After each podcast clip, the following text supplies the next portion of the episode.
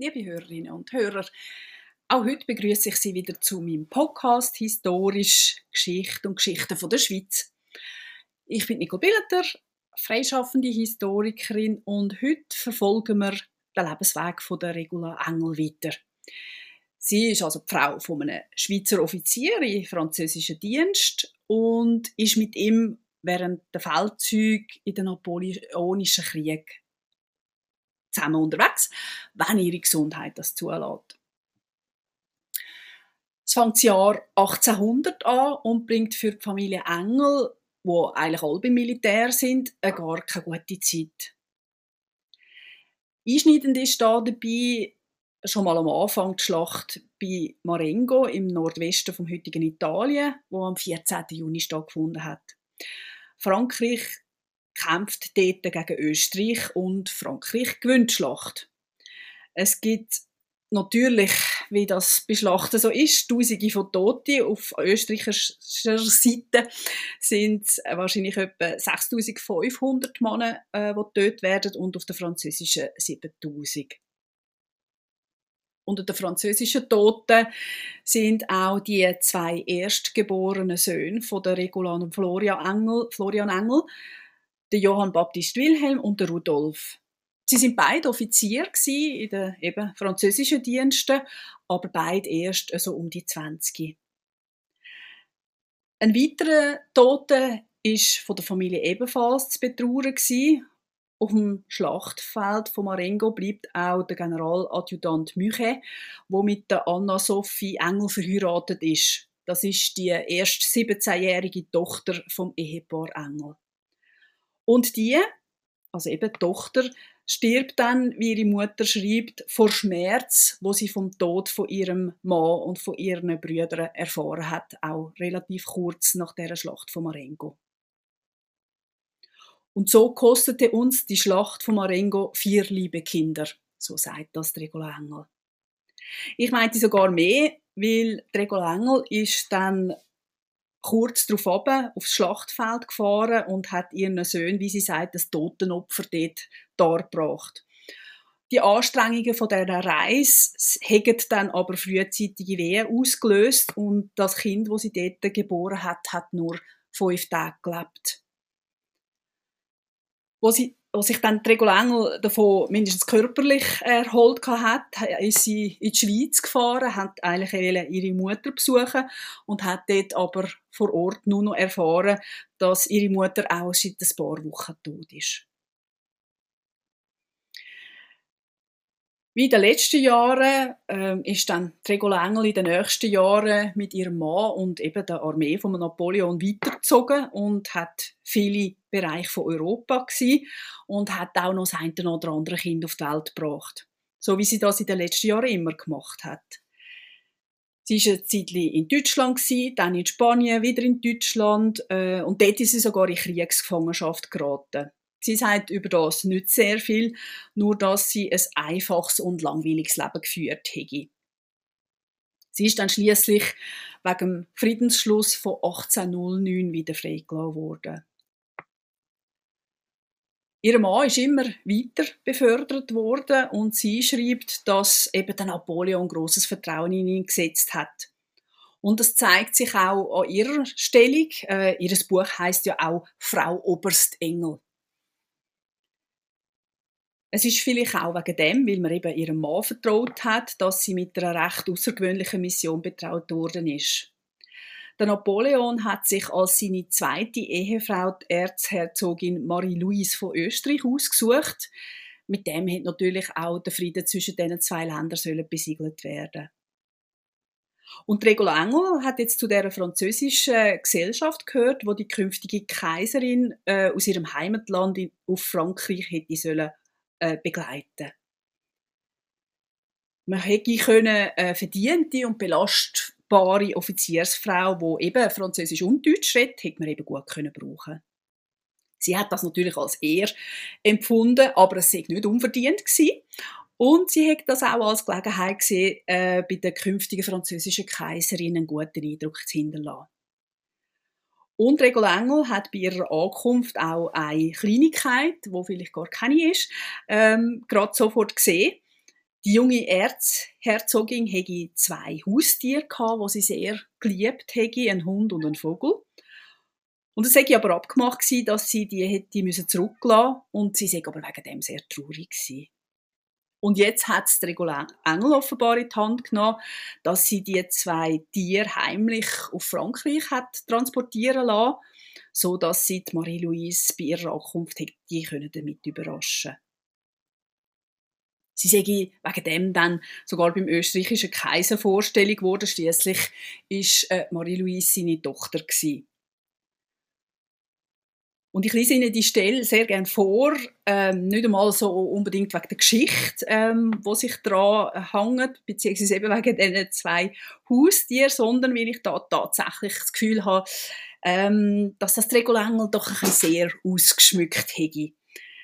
Ich kann natürlich das nicht beweisen in dem Sinn, vielleicht hat sich das tatsächlich genau so zugetragen, aber ähm, die Stelle, die dunkelt mir recht exaltiert und vom Ton her tönt sie ganz anders. Sie schreibt ja sonst eher ein bisschen nüchtern und dass sie direkte Rede ähm, braucht, ist auch eigentlich sehr außergewöhnlich. Aber da sollen wir eben als Leserinnen und Leser an einem Gespräch von einer einfachen Schweizerin mit dem Kaiser von Österreich können zuhören.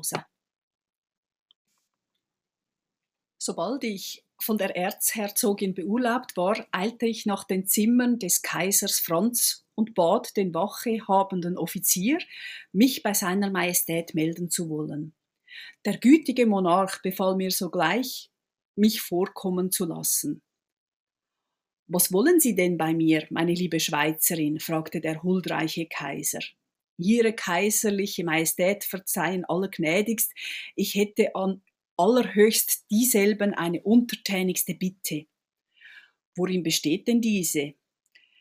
Ich sah, dass ihre kaiserliche Hoheit, die Erzherzogin, sich mit vielem Schmerze von den zwei kleinen Tierchen trennen, die sie selbst so sorgfältig gepflegt haben. Ihre kaiserliche Majestät würden gewiss allerhöchst dero erhabenen Prinzessin Tochter ein ungemeines Vergnügen machen, wenn wir veranstalten dürften, dass ihre kaiserliche Hoheit diese kleinen Lieblinge in Paris unvermutet gleich beim Eintritte in allerhöchst dero Apartments wiederfinden würden. Der Kaiser lächelte, fuhr mit der Hand über die Stirn und fragte dann, wie das anstellen? Das dürfte nicht so leicht sein. Ich bedarf nichts als Ihre kaiserlicher Majestäts allergnädigstes Jawort, sagte ich. Der Kaiser, dem der Einfall gerade anfangs wohlgefallen hatte, gab nun seine Einwilligung, fragte aber, wie ich es anfangen wolle. Ihre kaiserliche Majestät, sagte ich. Eine halbe Stunde vor unserer Abreise geht ein Kurier voraus, dem geben wir diese kleinen Geschöpfe und einen Bedienten mit, der solche besorgen und speisen soll, und so sollen sie unserer neuen Kaiserin beim Eintritt in der in dero Appartement eine angenehme Überraschung machen.